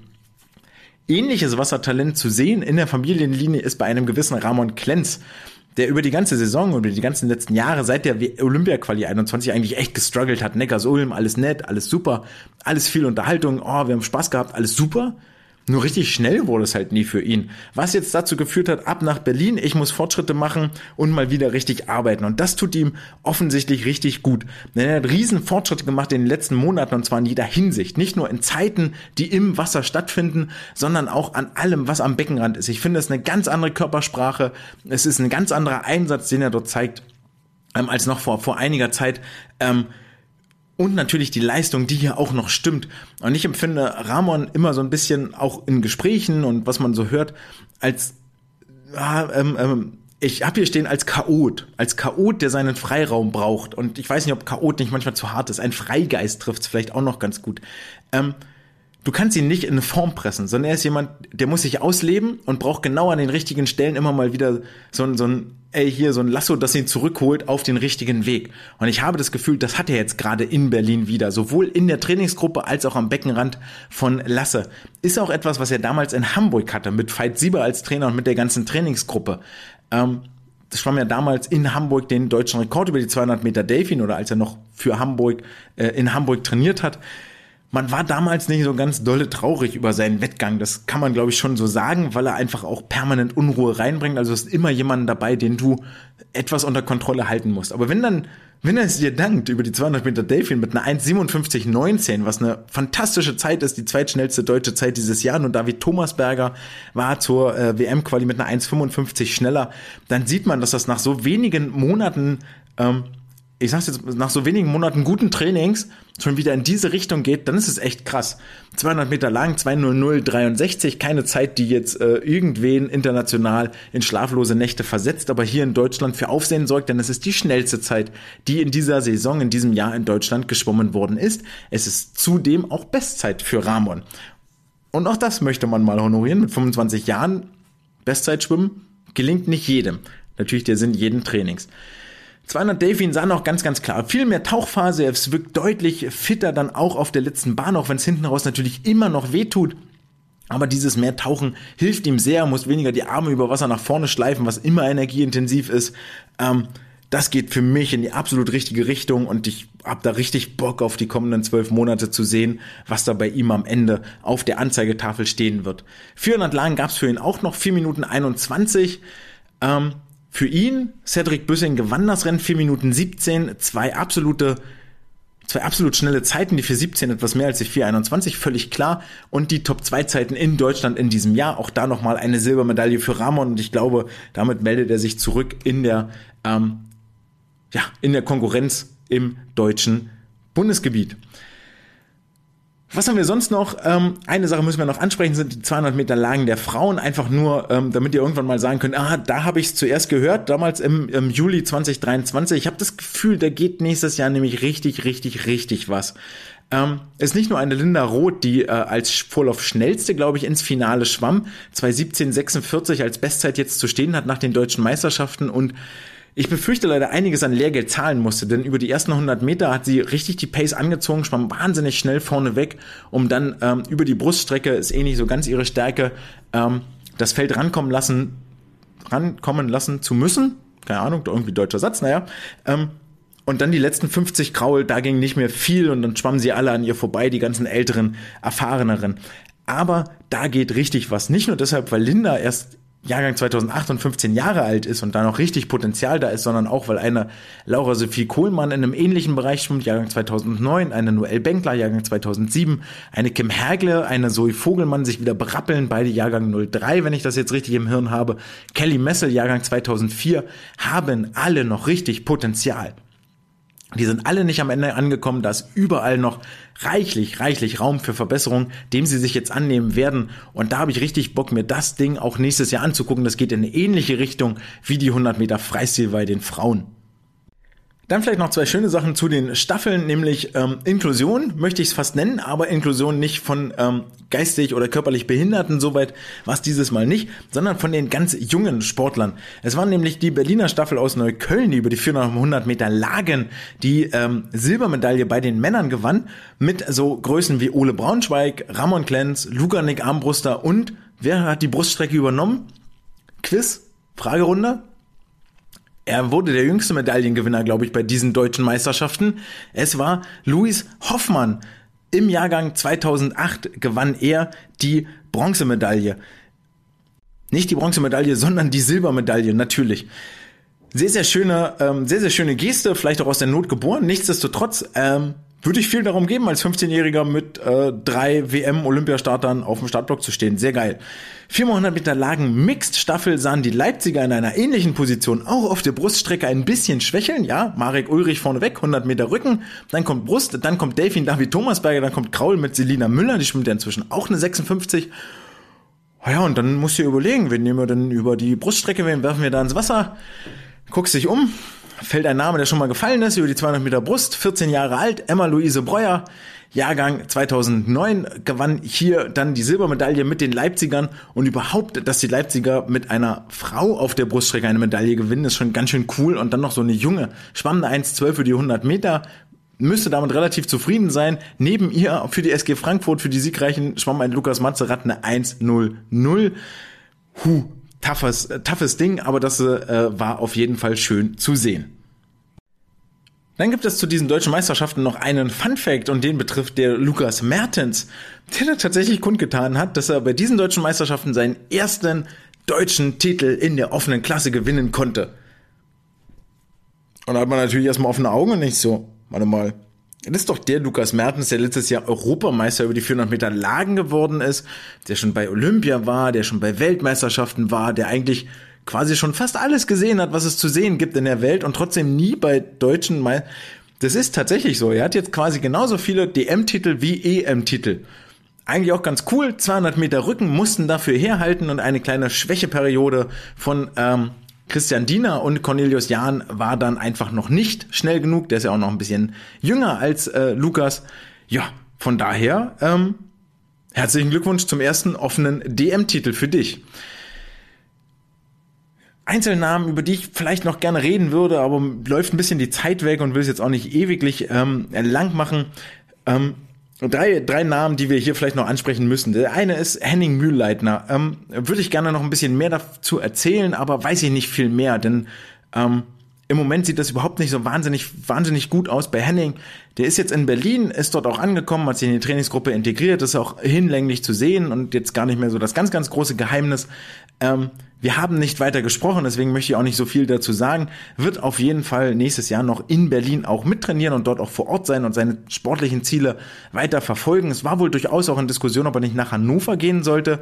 Die Hannoveraner mit ganz vielen starken Staffeln auch über die Firma 2 mit dabei, mit Levin Peschlow, ähm, Sven Schwarz hätten sie auch eine äußerst attraktive Trainingsgruppe für Henning gehabt. Aber Berlin ist the place to be gucken wir, was die nächste Saison für ihn bringt. Jetzt erstmal auf jeden Fall einen Haken dahinter machen, absolute Seuche. Das lief nicht gut, das hat jeder mal und dass Henning sich berappeln kann, hat er bei äh, Olympia in Tokio gezeigt, nach all diesen Knieverletzungen, fast Karriereende, dann als Vierter am 400 Meter Freistilfinale zu sein, das ist aller Ehren wert und ähm, darf nie, nie, nie unerwähnt bleiben. Dann als zweites ist es Leo Leverkus, der vielleicht eher ein durchwachsenes Meeting hatte, einen durchwachsenen Wettkampf, ähm, kam frisch aus dem A-Off-Trainingslager und wird jetzt in Maribor mit Sicherheit nochmal versuchen, die Hütte richtig abzufackeln, denn auch jetzt hier in Berlin waren die Ziele schon sehr, sehr hoch. Kurz mal mit ihm gesprochen, war er nicht ganz zufrieden, sowohl über die 1500, die nicht so richtig fit aussahen, aus meinen Augen von hinten raus, da fehlte mir so eine Lockerheit und ein gewisses Gleiten und Rutschen, das war alles irgendwie nicht da. Ähm, und hat dann auch gesagt, ey, mindestens den deutschen Jahrgangsrekord über die 400 Meter Freistil hatte er sich auf die Fahne geschrieben, den zu knacken und der stammt von Rainer Henkel und aus dem Jahre 1976. Da sollten wir auf jeden Fall ein Auge drauf haben, wo es dort für ihn noch hingeht. Dieser DJR wird dieses Jahr noch fallen. Dafür setze ich meinen guten Namen. Und zu guter Letzt ist es Kelly Messel, von der ich mir auch mehr erhofft hatte, ehrlich gesagt, jetzt bei diesen deutschen Meisterschaften, gerade im Hinblick auf die U23, ähm, da ein bisschen positiven Schwung mitzunehmen, wurde dann aber etwas relativiert, ähm, hatte vor einigen Wochen eine OP, ähm, hatte dann natürlich entsprechend Trainingsausfall für, für einige Zeit, ähm, ist jetzt auch mitten in der Vorbereitung fürs U23, für die U23 EM, ähm, Alexander Kreisel, ihr Trainer, zeigte sich grundsätzlich sehr zufrieden mit den Leistungen. Das war schon okay so von dem, was da gerade war. Wollte jetzt auch nicht überbewerten. Ich glaube, das Wichtigste, hatten wir uns dann beide darauf geeinigt, war die Bronzemedaille von Kelly über die 200 Meter Lagen. Die waren wirklich ein willkommener Erfolg für sie und ein ähm, guter Fingerzeig Richtung Irland und Dublin, was da gehen konnte. Küren wir noch die besten Mann und die beste Frau, das machen wir noch. Und dann kommen wir zu den Junioren-Europameisterschaften in Belgrad. Beste Frau gibt es nämlich einige Namen, die man da nennen muss. Da sei es eine Nele Schulze, die zwei Titel geholt hat, eine Anna Elend, die zwei Titel geholt hat, eine Isabel Gose, die zwei Titel geholt hat, eine Laura Riedemann, die zwei Titel geholt hat, 50, 100 Meter Rücken gewinnen konnte, eine Leonie Mertens, die einen Titel gewann, zwei Vize, Titel sich äh, schnappte hinter im, im, im, Windschatten, im Wasserschatten von Isa Gose, ähm, eine WM-Norm unterbot und trotzdem, ihr hört da schon raus, so richtig die ganz große Überfliegerin gab es nicht. Zwei Titel kann man mal holen, wenn man zur Spitze zählt in Deutschland. Das ist jetzt nicht so wahnsinnig geil, nichts, was einem ja, fassungslos zurücklässt. Ähm, und ein Name ist noch nicht gefallen, Angie Köhler. Die ist für mich eigentlich die ähm, beste Schwimmerin des Meets gewesen, dieser Veranstaltung. Gewann zum einen drei Titel, damit mehr als alle anderen. Ähm, und ja, das mag vielleicht langweilig sein, aber aktuell hebt sie das Delfinschwimmen in Deutschland auf ein neues Niveau. Das ist das, was ich gerade schon gesagt habe. Auch den Kraulsprint ähm, in dieser Vorbereitung, sie ist wirklich nicht in Topform dort angetreten. Das, das war schon zu sehen und zu spüren, so im Großen und Ganzen, ähm, auch mental sicherlich nicht. Ähm, das Ding hier trotzdem so zu gewinnen und so abzuräumen, naja, gut, das ähm, zeigt eigentlich, auf welchem Standpunkt sie gerade ist. Auch die 100 Delfin-Leistung habe ich da, glaube ich, gerade ganz gut in eine Relation gerückt. Ähm, auch schon gesagt, ich glaube, alle anderen haben einfach nur Glück, dass sie die 100 Meter Freistil gerade nicht ernsthaft betreibt. War über die 100 Meter Freistil hier noch nicht mal am Start gewesen. Also, beste Frau des Meetings, Angelina Köhler. Glaube ich, können wir uns darauf einigen. Bester Mann, jetzt wird sehr schwierig. Ähm, da war nämlich ein Raphael Miroslav, der zwei Titel gewann mit empfundenen 90% Leistungsfähigkeit. Gleiche gilt für Ole Braunschweig, der die 50 und die 100 Meter Rücken für sich entscheiden konnte, auch wirklich weit weg war von, von 100%, völlig unrasiert, ähm, gar nicht fit. Ähm, Glaube ich, die beiden wussten zu überzeugen, aber ohne jetzt hier für immer in Erinnerung zu bleiben, zumindest nicht mit dieser DM-Leistung.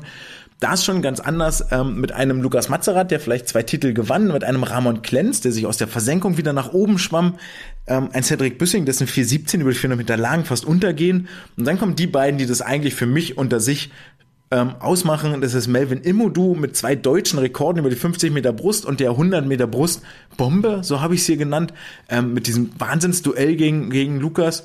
Und dann natürlich Sven Schwarz, der zweimal gewinnen konnte mit zwei Zeiten von absolutem Weltniveau, die Richtung WM-Finale tendieren würden. Das hat Melvin aber auch geschafft, plus deutscher Rekord und mit diesem Leistungssprung, deswegen bin ich eigentlich auf der Seite des Potsdamers, der hier wirklich das Gesicht, das männliche Gesicht des Meetings eigentlich sein sollte. Wenn ihr das anders seht, ich glaube, so macht man das hier, Interaktion und so, dann lasst es mich gerne wissen, schreibt es in die Kommentare oder eine E-Mail an andre.swimcast.de.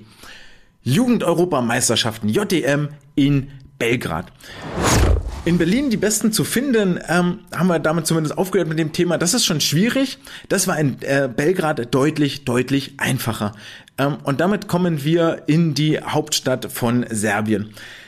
Hier war der Nachwuchs am Start. Mit insgesamt 38 ähm, jungen Talenten fuhr der DSV dorthin, beziehungsweise flog, besser gesagt. Und es sind zwei Namen für mich, die hier das Team auf ihren Schultern getragen haben und ähm, das Gesicht dieser Meisterschaften aus deutscher Sicht sein sollten der Name Nummer eins für mich völlig unstrittig, kommt aus Sindelfingen, trainiert in Stuttgart, hatte das beste Meeting des gesamten DSV-Teams und hört auf den Namen Marian Plöger. Herzlichen Glückwunsch nach Sindelfingen, nach Stuttgart was war das bitte eigentlich in diesen sechs Wettkampftagen? Also davon abgesehen, dass sie sich für mich ewig gezogen haben, diese sechs Tage mit einer Bandbreite und einem Füllhorn an Strecken, dass man wirklich kurz davor ist, den Überblick zu verlieren, hilft es sich hier zu sortieren und mal Tag zu Tag durchzugehen und ähm, das Beste ist, ihr zieht euch einen Sessel ran, weil ihr werdet euch früher oder später in dieser Aufzählung irgendwann hinsetzen und denken, das kann doch wohl nicht wahr sein.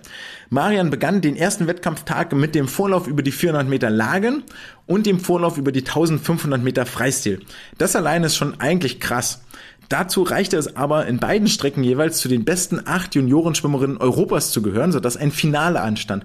Am Nachmittag des 400 lagen Finale, die extrem dürftig aussahen. Also in Delfin hatte ich schon fast Angst, dass sie nicht mehr rankommt und die Arme über Wasser bringt.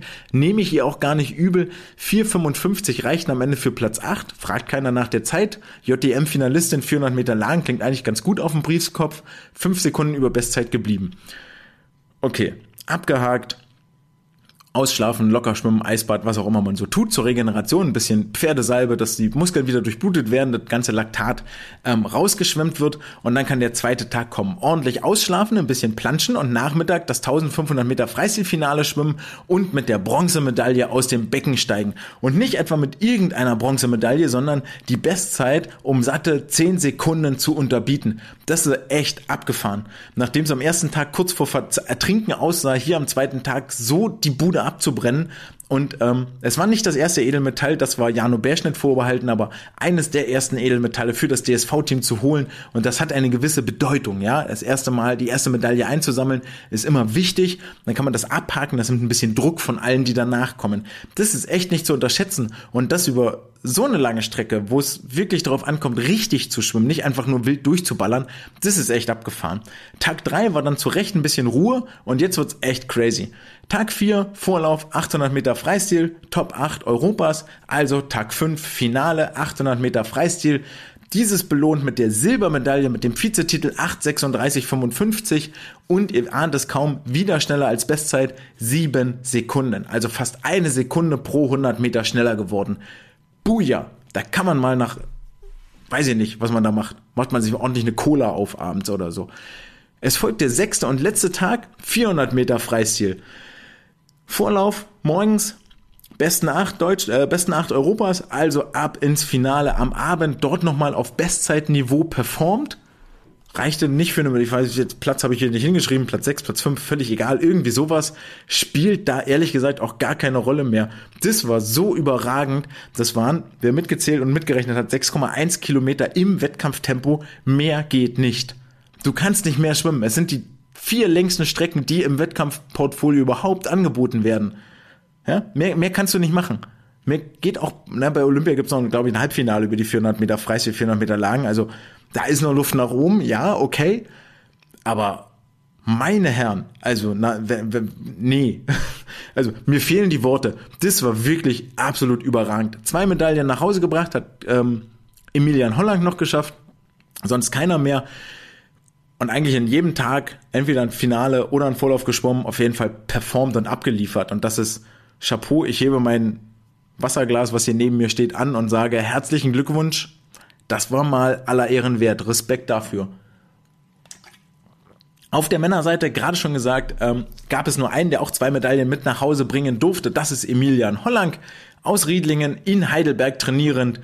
Ähm, zweimal über die Bruststrecken überzeugt und das durchaus musste er sich nicht nur gegen internationale, sondern auch gegen die eigene Konkurrenz durchsetzen. 200 Meter Brust in 2.15.98 geschwommen, Bestzeit plus sieben Zehntel. Hm, möchte man jetzt Augenbrauen runzeln, aber von Runde zu Runde schneller geworden. Auch das muss man erstmal hinkriegen. Dann 200 Meter Brustfinale. Mit ihm stand noch Kenneth Bock, der in 2.17.21 Fünfter wurde und nur knapp eine Sekunde langsamer war als Emilian. Über die 100 Meter Brust sollte es leider nicht zu Edelmetall reichen, dafür aber über die 50 und damit eigentlich auch eine ganz schöne Spannbreite abgedeckt, denn die 50 sind ganz anders zu schwimmen als die 200. Aller Ehren wert. 28,14 Sekunden hat Emilian gebraucht, um von A nach B, vom Start zum Anschlag zu kommen. Damit die Bronzemedaille gewonnen und nur 16 Hundertstel vor Christopher Weidner angeschlagen, der in 28,30 damit Vierter wurde. Fun Fact nebenher, über die 50 Meter Brust gab es im Halbfinale gleich ein doppeltes Ausschwimmen. Da waren also zwei Sportler auf Platz 8 und 9 nicht nur im Vorlauf gleich schnell, sondern dann auch im ersten Ausschwimmen nochmal gleich schnell. Deswegen mussten sie nochmal ran für ein neues Ausschwimmen. Sieht man jetzt auch nicht so wahnsinnig oft. Soll gar nichts daran ändern oder das irgendwie schmälern. Nur so ein kleiner Funfact für ein kleiner Schmunzler. Zwei Medaillen für Emilian Hollang und die Trainingsgruppe von Uta Brandl in Heidelberg. Da sollte auch noch das ein oder andere Edelmetall mit dazukommen. Auch wenn sich die Voraussetzungen für das DSV-Team durchaus als schwierig gestalten sollten. Denn ähm, es war durchaus zu hören, dass ein harter Vorbereitungslehrgang ähm, vorher durchgeführt wurde. Ähm, was für mich auch vielleicht die Basis bildet für einige Zeiten, die hier abgeliefert wurden, beziehungsweise für einige Zeiten, die hier nicht abgeliefert wurden. Denn so richtig schnell aus deutscher Sicht war das Meeting tatsächlich nicht. Ähm, ist okay, muss man jetzt mal eigentlich hören, wieso die Bewertung ausfällt. Ähm, DSV hat gerade mit WM zu tun und so, da war jetzt wenig zu lesen.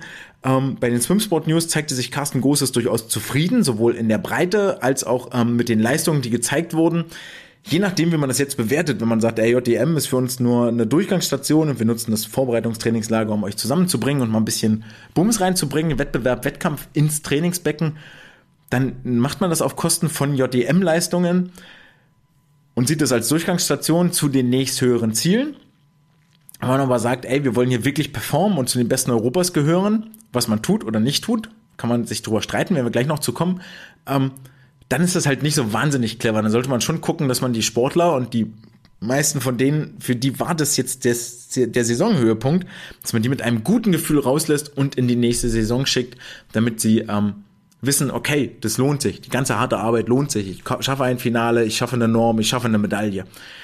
Erschwerend kam noch hinzu, dass der Krankheit das äh, deutsche Team ähm, sehr dezimiert hat ähm, war wohl Magen-Darm, so ganz, wenn ich das jetzt richtig habe, können auch, auf jeden Fall krankheitsbedingt gab es einige, einige Absagen. Das war vielleicht auch zu sehen an Sportlern, die nicht angetreten sind, gerade Richtung Ende der Wettbewerbe ähm, wurde es dann wirklich sehr, sehr dünn, das Teilnehmerfeld des DSV, auch mittendrin schon.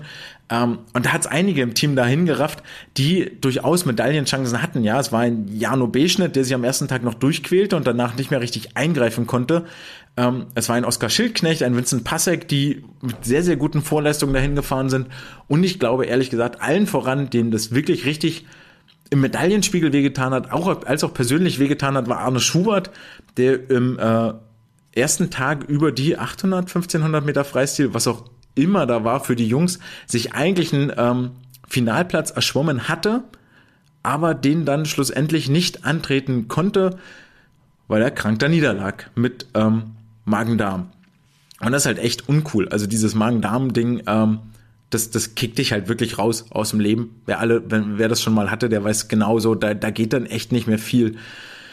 Ähm, ja, also das ist, das ist nicht wirklich cool so. Das wünscht man jetzt irgendwie keinem. Ich versuche gerade rauszufinden, was Arne dort verpasst hat, aber finde es gerade nicht, weil ich ein bisschen doof bin. Ähm, ist auch egal. Arne schwamm irgendwann später nochmal eine 4x200 Meter Freistilstaffel, ich glaube eine 1,55 oder so. Staffel verpasste dann noch als Neunter. Das Finale wird halt auch nicht, ja. 1,51, 1,53, 1,51, 1,55 als Zeiten reicht halt einfach nicht. Ja, da sind die anderen Nationen inzwischen viel zu stark, viel zu schnell geworden. Ähm, auch Noel Benkler war davon betroffen, 200 Meter Lagen Halbfinale abgemeldet. Ähm, hier mit Sicherheit auch eine Finalkandidatin, die aber zumindest am ersten Tag noch richtig fit war und sich über die 400 Meter Lagen ins Finale schwimmen konnte. Dort dann auch den fünften Platz belegte. Das war ähm, aller Ehren wert, was sie dort abgeliefert hat. Mhm Für Arne natürlich nochmal zusätzlich auch ärgerlich, weil ja die ganze Saison für ihn schon echt so ein bisschen seuchig war. Und auch hier gilt vielleicht das Gleiche wie für Henning. Haken setzen, nächstes Jahr wieder angreifen, es kommt ein neuer Morgen und dann geht's von vorne wieder los. Ähm, nach ganz viel Krankheit äh, doch noch mitgenommen zur JDM nach äh, äh den DJM-Zeiten, weil es bei den Swim Open nicht gereicht hatte, um dort mitzuschwimmen und schnell zu sein. Ähm, viel Schnupfen, nix ganz Wildes, aber immer so ein bisschen Krankheit mit sich rumgeschleppt und jetzt auch wieder dahin gerafft beim Saisonhöhepunkt. Ach, ist halt einfach ärgerlich. Ähm, dafür der DSV mit einem erfreulich großen Fanclub in der Halle unterwegs gewesen, bestehend aus zahlreichen Eltern und Großeltern vermutlich, sorgt natürlich nochmal für extra Stimmung und hat auch durchaus die Organisatoren dazu angeregt, sie sehr, sehr häufig, zumindest auf den Social-Media-Kanälen, zu erwähnen. Die weiteren Medaillen holten Jano Beschnitt am zweiten Wettkampftag. Das war tatsächlich dann die erste über die 200 Meter Freistil. Fährt dann mit der Bronzemedaille wieder nach Hause. Richtig, richtig starke letzte Bahn. Da schwamm man von hinten nach vorne. Ich glaube von Platz 6 auf Platz 3 oder so. Das war echt abgefahren. Ähm, auch mit letzter Kraft. Anschließend dann krank. Bam da niedergerafft und äh, ging dann gar nicht mehr viel. Nina Jatzi war wieder über die 50 Meter Freistil erfolgreich, dieses Mal nicht mit dem Titel, so wie generell der DSV keinen Titel holen konnte. Dafür zahlreiche Medaillen in silberner und bronzener Färbung. 50 Freistil, 25, 38, damit ein bisschen langsamer, fast zwei Zehntel als in der vergangenen Saison. Irgendwo fehlte mir dann noch so die ganz letzte Spritzigkeit und Zielstrebigkeit. Aber eine Silbermedaille meckern ist jetzt irgendwie auch, ähm, ist mir auch zu, zu ja, ist mir zu gemein. So, JDM Silber, Medaillenerfolg wiederholt vom letzten Jahr, das ist schon eigentlich ganz geil und das darauf lässt sich aufbauen und wird mit Sicherheit Auftrieb geben, den Essen dann. Ähm, zumal eine Juliana Boxka jetzt nicht ganz so fit war, wie äh, sie das noch zur DJM angedeutet hatte, über die 100 Freistil mit einer 56 nur unterwegs, in Anführungsstrichen 55-2 bei den DJM geschwommen. Es war Maja Werner, die am äh, Schlusstag für die Heidelberger, für die Trainingsgruppe eine Silbermedaille über die 400 Meter Freistil schwamm in 4 Minuten 12. Richtig, richtig starke Zeit, die ähm, dürfte das decken, was sie bei den DJM auch erreicht hatte. Ähm, vor allen Dingen, nachdem der Kickoff am ersten Tag mit den 200 Meter Freistil mal so gar nicht, gar nicht gut war. 202 dort geschwommen. Dann am sechsten Wettkampftag hier nochmal über die doppelte Distanz dieses, diese Rakete rauszuhauen. Das ist schon echt ganz cool und ähm, herzlichen Glückwunsch äh, hier nach Heidelberg. Auch die Chemnitzer konnten Medaillen gewinnen. Das 800 Meter Freistil-Podium sah nämlich nicht nur Marian Plöger Silber holen, sondern auch Julia Ackermann Bronze. Und Julia ist für mich einer der Beispiele, was in diesen jungen Jahren tatsächlich schon von den Athletinnen und Athleten abgefordert wird. Diese Bronzemedaille ist wirklich cool, die ist echt toll und Glückwunsch nach Chemnitz, auch an Steven, der mit dabei war vor Ort. Ähm, es ist echt gute Arbeit, die da gemacht wird. Das ist eine relativ breite Basis auch. Ne? Lise Seidel wusste ja auch zu überzeugen, auch wenn es nicht für Medaillen gereicht hat. Das war schon ordentlich mit anzusehen und macht wirklich, wirklich Freude, dass es auch in Chemnitz ähm, vorwärts geht mit guten Leistungen. Aber es ist nicht die Schuld von Julia, es ist nicht die Schuld von Steven, es ist die Schuld des Terminkalenders. Julia hatte im Ganzen in dieser Woche wirklich ein sehr, sehr schweres Meet, sehr, sehr schweres Meeting. Sie wirkte ausgelaugt nach zwei Jahren fast ohne Pause. Nochmal vor Augen zu führen. Ähm, auch für sie begann das, der Wettkampf mit den 1500 Meter Freistil, Bestzeit 16,38, die auf jeden Fall fürs Finale gereicht hätte. Mit äh, 16,51 schwamm sie dann äh, durch dieses, schwamm sie das Finale überhaupt, ah, bevor ich jetzt was Falsches sage, ähm, 16,38 jedenfalls ihre Bestzeit. Ach ja, verpasste als dritte Deutsche den Sprung ins Finale. Julia Barth war drei Sekunden schneller. Ähm, 1651 war dann ihre Vorlaufzeit. Das ist also 13, 3 und, rechnen, 13 Sekunden langsamer. Eine, zwei Sekunden, eine Sekunde auf 100 Meter. Das ist richtig viel. Mag man ihr aber auch nicht verdenken. Und jetzt kommen wir zum eigentlichen Kern der Sache, hoffentlich ohne Verhaspeln. Die Saison 21-22 bestand aus einem vollen Trainingsjahr für Julia. Dann ging es am Ende dieser Saison zur JDM nach Otepeni. Von dort relativ anschließend weiter zur JDM Freiwasser nach Setubal. Portugal, dann gab es drei Wochen Urlaub, dann kam die JWM Freiwasser auf den Seychellen und direkt von dort ging es dann wieder in die neue Saison und jetzt hat sie wieder durchgeprügelt bis Juli und hat Ende September wieder die JDM Freiwasser in Griechenland vor der Brust in anderthalb, zwei Monaten. Das ist wirklich tough. Also, und der Körper braucht irgendwo Pause, um sich zu regenerieren, um sich zu erholen. Und gerade bei den Kleinen geht's ja immer um irgendwas. Ja, es gibt eine U23-Wertung, dann gibt's eine JDM, dann gibt's eine JDM Freiwasser, dann gibt es hier noch eine, eine Landesmeisterschaft, hier einen Lehrgang, da einen Lehrgang. Ähm, dann gibt's eine DJM, das für die Größeren ja zumindest wegfällt. Dann gibt's die Berlin Swim Open und so weiter und so fort. Also der Wettkampfkalender ist ziemlich vollgepackt. Und das ist nicht so einfach. Ähm, das haben ja auch die Sportler berichtet, die so ISL mitgemacht haben und so. Das ist nicht so einfach von dem normalen Trainingsrhythmus jetzt all diese Highlights oder all diese Wettkämpfe zu integrieren und die sinnvoll mit reinzubringen in den Terminplan. Und das ist ein riesiger Lernprozess. Ich glaube auf allen Seiten, auf Trainerseite, auf ähm, Orga-Seite, auf Sportlerseite, wo man viel mitnehmen kann. Ähm, nichts davon würde ich missen wollen, ja? Also JDM Orthopänie ist ganz geil. Freiwasserschwimmen in Portugal ist eigentlich auch ganz cool. Drei Wochen Urlaub macht auch Spaß. Und wenn mich jemand jetzt bittet, oh, magst du fürs Nationalteam auf den Seychellen im Freiwasser mitschwimmen? Naja, da hätte ich vermutlich noch nicht mal, da wäre der Satz noch nicht mal zu Ende gesprochen und ich hätte schon mein Ja ins Telefon gebrüllt. Das kann man ganz deutlich so. Hm. Ähm, umso erstaunlicher eigentlich, dass Julia jetzt hier am letzten Wettkampftag auch wieder, und das zeigte sich auch, am Anfang waren die Sportler alle ein bisschen platt, fand ich, hinten raus wurde es mit den Bestzeiten etwas besser. Die 800 Freistil um drei Sekunden schneller schwamm von 8,39 auf 8,36 gedroppt.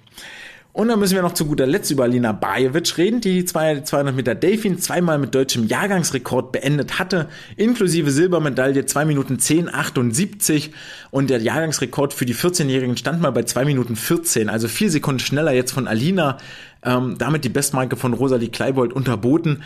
Das zeigt, in welchen Sphären sie jetzt gerade unterwegs ist. Es hätte natürlich auch für den offenen DM-Titel gereicht und ist dann auch, ich glaube, Olympianormen sind gerade raus, 208 irgendwo ist die Olympianorm in dem Alter, in einem Jahr, so wahnsinnig weit ist es nicht weg.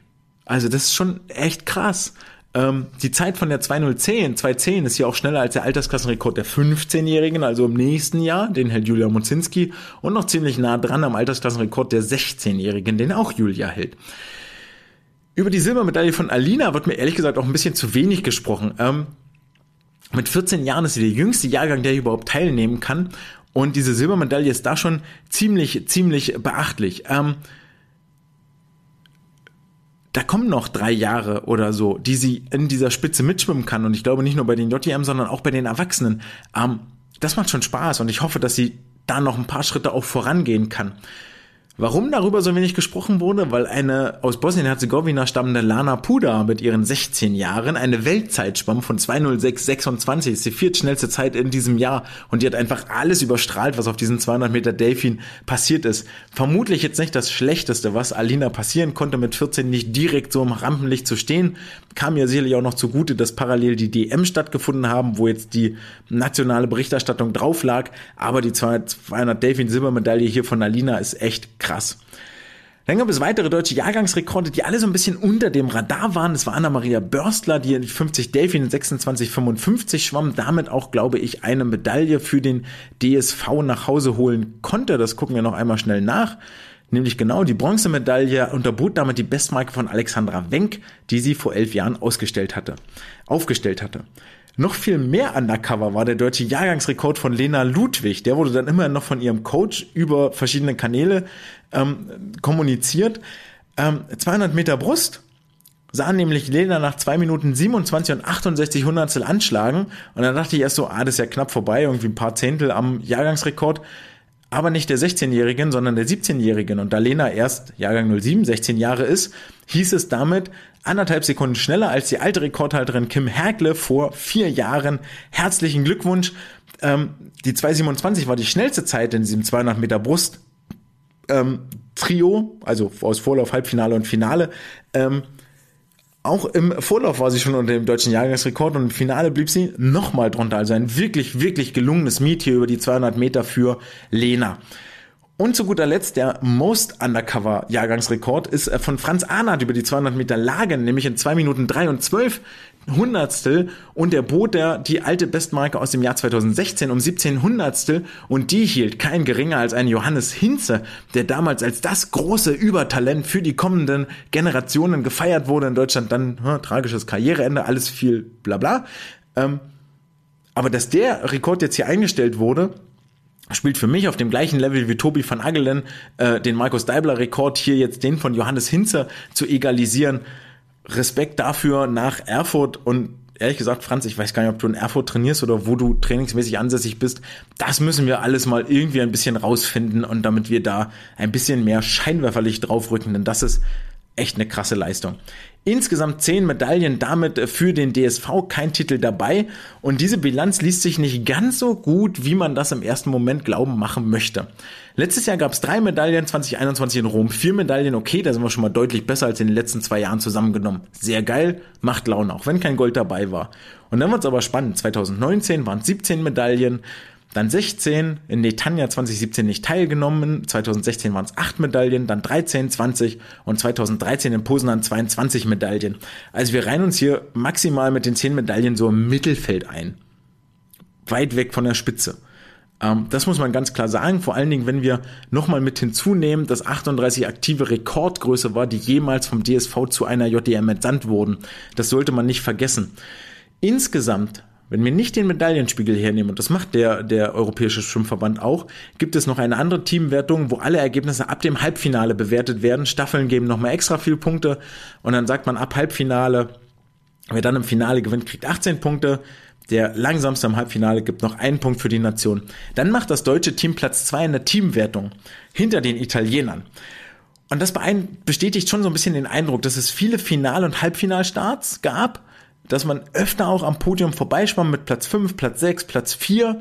Ähm, das ist schon, ja, da mag man auch zustimmen und sagen, ey, wir haben doch eine Breite, also wir schwimmen doch immer wieder in die Finals rein und eine Breite ist mir doch wichtiger als vier Sportler, die 20 Medaillen gewinnen. Ist richtig, das kann man so sehen. Welche der beiden Betrachtungen jetzt richtig ist, ja, ein paar Medaillen sollten da trotzdem bei rumkommen. Zehn sind sie auch gewesen. Das werden die nächsten Jahre zeigen. Das können wir jetzt hier, können wir das überhaupt nicht beurteilen. Ähm, wichtig ist, und da habe ich auch mit Franzi Hentke in Berlin am Beckenrand gesprochen, ähm, die Stimmung zwischen den Athleten ist echt gut. So, die, die mögen sich alles, ein tolles Team, das macht echt Laune. Ähm, sie sprach jetzt für AOF, aber das ist auch mein Gefühl, so bei einer JDM mit 38 hat man andere Gruppendynamiken schon klar. Aber ähm, die haben alle Spaß an dem, was sie tun und diese permanenten Lehrgänge oder Nation, ähm, Landesverbände, die die Sportler zusammenziehen, das tut ihr gut, das tut sein Gutes, dass man sich kennenlernt, dass man sich mögen lernt, dass man Gleichgesinnte findet.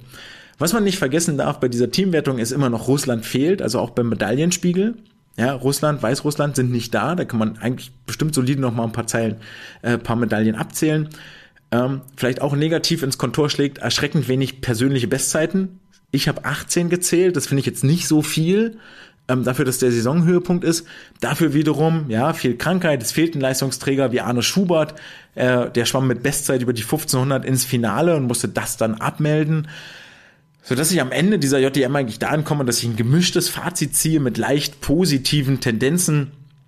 Ähm, in die Zukunft schauend, gerade weil dort so viele Jahrgangsrekorde sind ähm, die, die, die gebrochen wurden auch von, von, von großen Athleten, weil wir, weil mir Breite am Ende wichtiger ist als eine, als eine große Spitze. Aus einer Breite erwächst eine Spitze, aus einer Spitze erwächst gar nichts mehr. Es ist ein Strohfeuer. Ja, nämlich eine Fackel, die leuchtet und wenn die aus ist, ist es halt aus. Habe ich lieber ein großes Feuer, das immer glimmt, wo ich mir immer was zum Neuentzünden rausnehmen kann. Das waren die JDM. Wir fassen es kurz. Schlussworte, Wettkampfausblick. Wir starten am Sonntag mit der, also in der Nacht von Samstag auf Sonntag mit der WM in Fukuoka mit den 10 Kilometern der Frauen. Dort sehen wir ähm, unter anderem Leonie Beck im Wasser. Dann kommt noch ein Ole äh, Florian Wellbrock, bevor es dann am 23.07. mit den Wett Beckenwettbewerben losgeht. Das deutsche Freiwasserteam ist schon lange vor Ort, deshalb waren zum Beispiel Flo Wellbrock, Oliver Clement nicht in Berlin bei den DM mit am Start, sondern die wollen jetzt hier natürlich auf der Weltbühne überzeugen. Auf diese Weltmeisterschaften werden wir in der nächsten Episode blicken. Das machen wir dann. Und für alle, die jetzt ihren Highlight hatten, sei es jetzt bei den JTM, bei den deutschen Meisterschaften, beim letzten Training, bei der letzten Bierstaffel ähm, oder sonst da wo gewesen, beim letzten Freibadwettkampf, bei der letzten Übernachtung, beim Saisonabschluss mit Wasserspielpark, was auch immer ihr hattet, um die Saison zu Ende zu bringen. Ähm, nehmt viel Schwung mit für das nächste Jahr, genießt euren Urlaub, legt die Füße hoch und vor allen Dingen ganz, ganz wichtig, seid nächste Woche wieder dabei, wenn wir auf die Weltmeisterschaften blicken und sagt es weiter, wenn euch das hier gefallen hat und wenn ihr mal Hilfe braucht oder einen Sprecher, dann ruft mich gerne an. Das war's jetzt erstmal hier für heute. Wir hören uns nächste Woche wieder. Ciao!